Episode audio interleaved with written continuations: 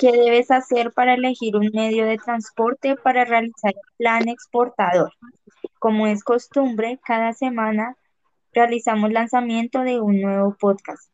Acompáñanos y escucha el nuevo podcast para realizar un, pla- un plan exportador de mango a la Unión Europea y sé cada día más experto en comercio exterior.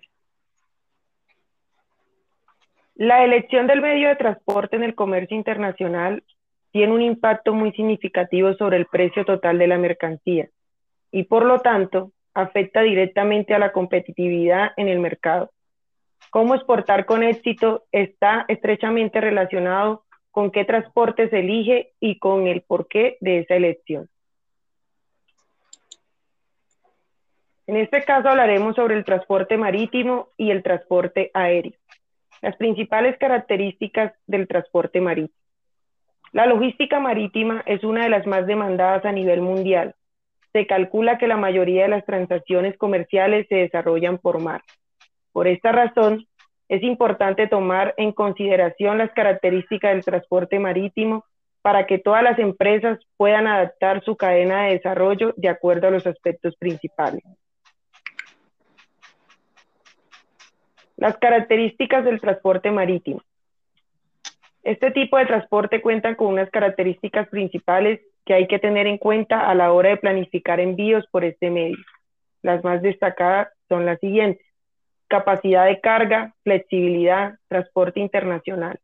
Algunas de sus desventajas son la mete meteorología puede afectar este tipo de transporte, baja velocidad de respuesta, tiempo alto de tránsito, congestión portuaria.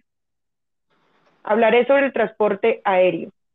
Hoy en día es muy importante conocer los elementos que determinan y caracterizan uno de los modos de transporte más rápidos que existen para el traslado y movimiento de mercancías.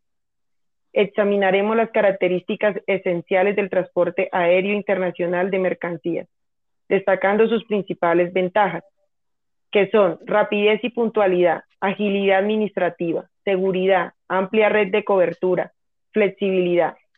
Por otro lado, tenemos algunas desventajas del transporte aéreo, las cuales son que es muy costoso económicamente, es incierto, no apto para mercancías baratas y de gran volumen, y además de eso, tiene algunas restricciones legales.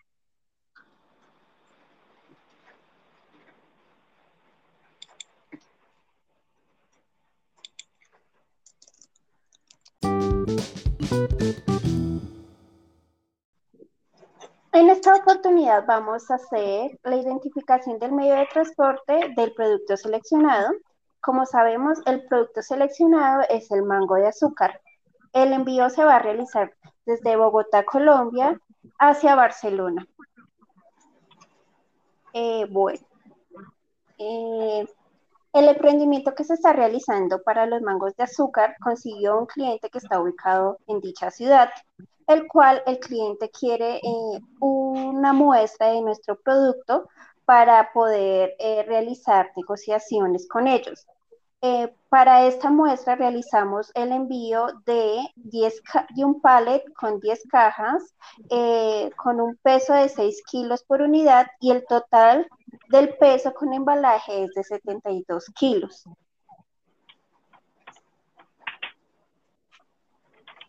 El medio de transporte el cual se, le, se seleccionó es el aéreo. Eh, se seleccionó este medio de transporte ya que la cantidad es muy pequeña y el cliente solicita la muestra lo más pronto posible.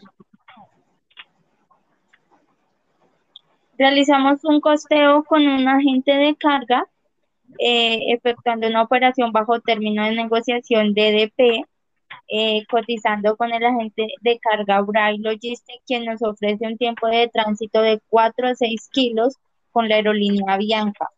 Eh, de acuerdo a la información de la mercancía, contamos con 72 kilos y en volumen de 140 eh, metros cúbicos, lo cual corresponde y identificamos que esta mercancía va a ser liquidada por volumen.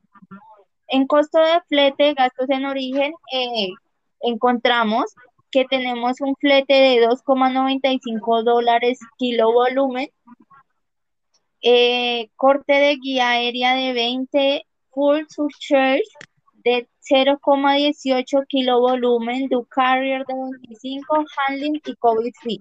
Esto componiendo así los gastos en origen correspondientes al transporte. Liquidamos aduana y nos cotizan costos en destino correspondientes a la aduana, documentación y entrega de la mercancía teniendo en cuenta que el país a realizar la exportación cuenta con un acuerdo comercial, gozamos de una preferencia arancelaria del 0% para este producto.